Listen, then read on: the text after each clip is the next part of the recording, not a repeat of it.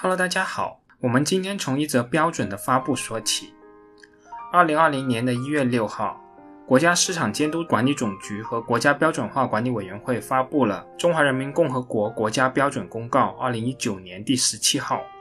标准颁布了 GB 二幺四五五杠二零一九房间空气调节器能效限定值及能效等级强制性国家标准。这个标准的发布日期为二零一九年的十二月三十一号，而实施日期为二零二零年的七月一号。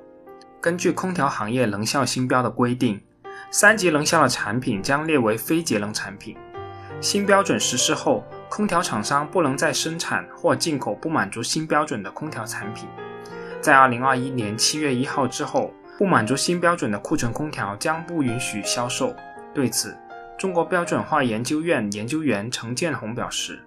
未来高达百分之四十五的空调产品将面临淘汰。不难看出，在二零二零年，空调行业将迎来一次全面的洗牌。实际上，格力从二零一九年的十一月已经开始为此次能效标准升级的颁布进行了预热准备。格力在电商促销节期间，先后对旗下的骏悦、T 爽、品悦、悦风四款机型进行降价促销。虽然格力称它的促销为让利活动，但实际上促销的产品多为三级能效产品。所以说，格力的这次更像是在清理即将无法销售产品的库存。那在此之后，各个品牌也纷纷跟进，在新能效政策即将颁布的前夕，部分品牌或想尽可能的清理掉低能效的产品。而目前来看，在新国标实施在即，用低价的方式抓紧时间销售不符合新国标的低能效空调，或许还将会持续一段时间。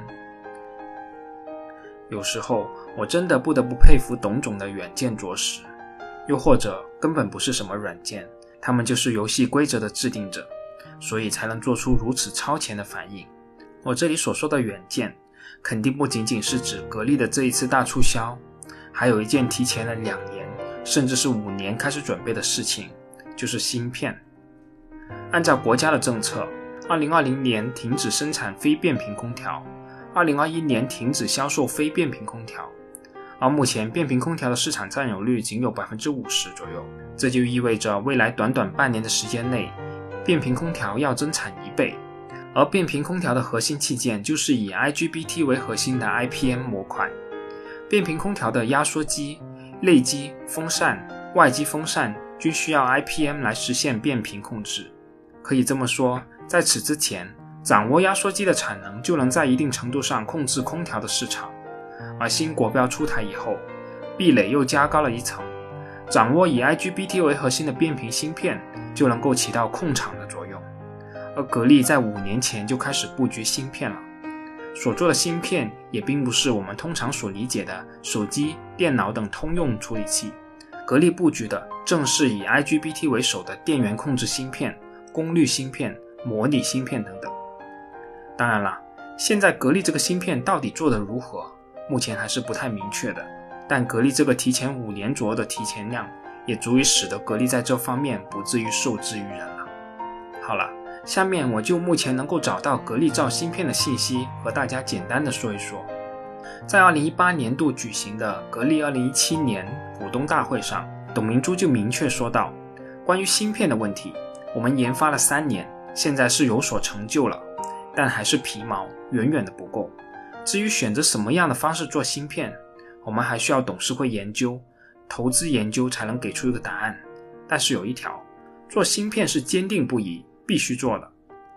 二零一八年的八月二十一日，格力电器十亿元注册集成电路全资子公司珠海零边界集成电路有限公司，唯一的股东为珠海格力电器股份有限公司，董明珠亲自任董事长，谭建明担任董事。经营范围包含半导体、集成电路、芯片、电子元器件、电子产品的设计与销售、通讯技术、物联网技术、嵌入式软件、计算机软件、移动设备软件开发与销售、技术服务及技术咨询。那董明珠说，格力芯片研发了三年，应该是始于二零一五年的十一月成立的通信技术研究院，二零一六年。格力电器在年报中首次披露在研发自主知识产权的芯片，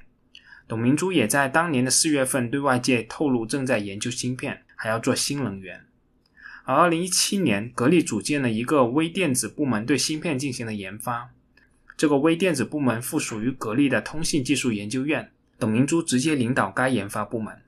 团队的成员大多是知名企业的资深工程师，而且与海外的名校、国际上知名的芯片 IP 设计厂商达成了长期的技术研发合作关系。二零一七年的二月，董明珠做客人民直播时也再次提到，格力正在研究芯片，而且很快就要做出来了。在二零一八年四月不分红的消息披露以后，格力电器的副总裁董秘汪敬东在投资机构的会议上也坦言。中兴通讯的事件对我们触动是非常大的，也让我们开始反思我们的自控能力到底有多强。同时，对我们来说也是一次提醒。今年我们要加大在集成电路方面的投入。他同时表示，格力已经在做 IGBT 的封装，空调内机的主芯片也可以自主设计了。但同时，很多芯片是委托加工设计的，没有将芯片作为一个产业来做。但格力将在集成电路方面投资多少？格力还在围绕规划做详细的投资方案，具体往哪个方向投钱、投入多少，目前还没有定论。那现在我们可以明确，格力电器在二零一五年就已经成立了半导体设计团队，已经可以自主设计空调机的主芯片，目前在研制高端的变频驱动芯片的主机芯片。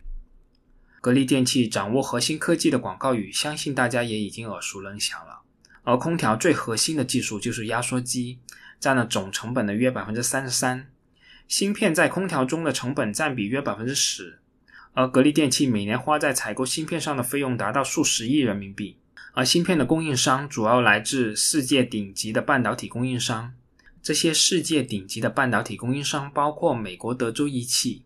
意法半导体、日本瑞萨。中国台湾汉之等，而据一些家电芯片工程师透露，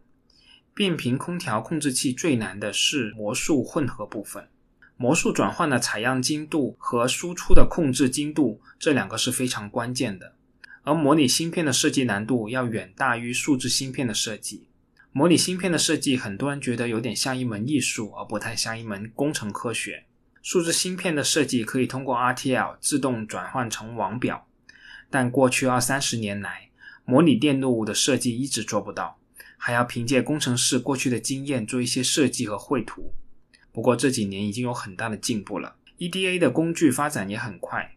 光靠经验肯定还是不够的。可以看到，在模拟芯片市场，中国发展起来的芯片企业可谓屈指可数。数据显示，二零一七年中国模拟芯片有约百分之八十是依赖进口的，当然。研发难度还不是唯一的难题。据了解，二零一七年全球前十大模拟芯片的企业的营收为三百二十三亿美元，占据市场第一位置的德州仪器的营收为九十九亿美元，而数字芯片企业仅高通的营收就高达二百三十亿美元。可见，进入模拟芯片市场要面临多年的付出，而获益可能远不如数字芯片。而格力电器表示。格力芯片公司不仅要实现芯片的自主化，还要走出去扩大外销。自主研发的模拟芯片的性能，想要赶上世界领先的德州仪器和 ADI 的产品，已经是一个很大的难题了。还想要争夺市场规模比数字芯片小得多的模拟市场，肯定难度是非常大的。那除了模拟芯片，空调的主控芯片也少不了 MCU。MCU 早已应用在生活常见的电子产品之中，已经是比较成熟的。在 IoT 发展的带动下，销量也在增加。不过，MCU 的市场经历了整合变动之后，恩智浦、意法半导体、Microchip、瑞萨等巨头掌控着市场，竞争也变得更加的激烈。要想进入这一领域，无论是技术还是资金，将面临更大的挑战。当然。格力电器也看到了积极的一面，公众号推送的文章中也指出，芯片市场前景广阔，潜力巨大。仅 NCU 芯片一项，中国市场规模就超过三百二十五亿人民币，并且格力认为，格力芯片公司虽然刚刚成立，但研发对标的是世界一流的集成电路产品，有格力电器母公司庞大的需求孵化和雄厚的实力支持。芯片产品经过若干迭代，一定会在某些方面形成市场竞争优势。不过，也有些观点认为，格力与其花大力气研发芯片，还不如去研发压缩机更为实际。但格力电器在国内占有国内空调市场份额第一的位置已经有二十年了。虽然压缩机的重要性相比空调芯片更大，但是想要真正实现空调的完全自主化，芯片自主研发的道路是不得不走的。此外，在二零一零年以来，市场对 ADC 芯片的需求量快速爆发，但 ADC 芯片的主要供应依赖于日本和美国的少数企业，芯片严重短缺，出十倍的价钱也很难在市场上抢购到 ADC 芯片。格力也受到影响，因此，无论是空调的变频芯片和主机芯片，想必格力肯定是清楚其中的艰难的。但想要掌握主动，服务全球，自主研发目前看来是更合适的选择。中兴通讯的事件也给很多想要掌握主动权的中国企业一个警示了。而在二零二零年的三月，就有投资者在深交所的互动易提问。格力自主芯片是不是每年至少可以节省几十亿的开支？而格力的董秘回复是：“您好，公司2019年使用自主研发芯片破千万颗，以实现不依赖进口、自主可控。公司将继续坚持芯片的自主研发，打造高科技产品，掌握发展主动权，作为创造者为世界服务。感谢关注。我想，这怎么样都是一个好消息。”不知道今年格力的年报会不会增加这方面的披露？我个人是比较关注的，也是拭目以待的。那相比于目前热度颇高的 AI 芯片等等，格力自主研发的模拟芯片看上去并不酷炫，但却给中国企业好的示范作用。从格力电器的角度而言，能够成功研发芯片，首先还是要满足自己的需求，实现更大程度的自主可控。不会因为贸易战或者供应商的产能等因素影响到企业自身的发展。至于能否和市场上领导的厂商进行竞争，以及进入芯片的制造领域，这应该是一个很长期的问题了。同时，随着物联网以及人工智能的发展，无论是更好的实现产品的智能化，以及保障产品安全性，自主研发无疑都是最好的选择。好了，我今天就给大家说到这里，我们下次再见吧。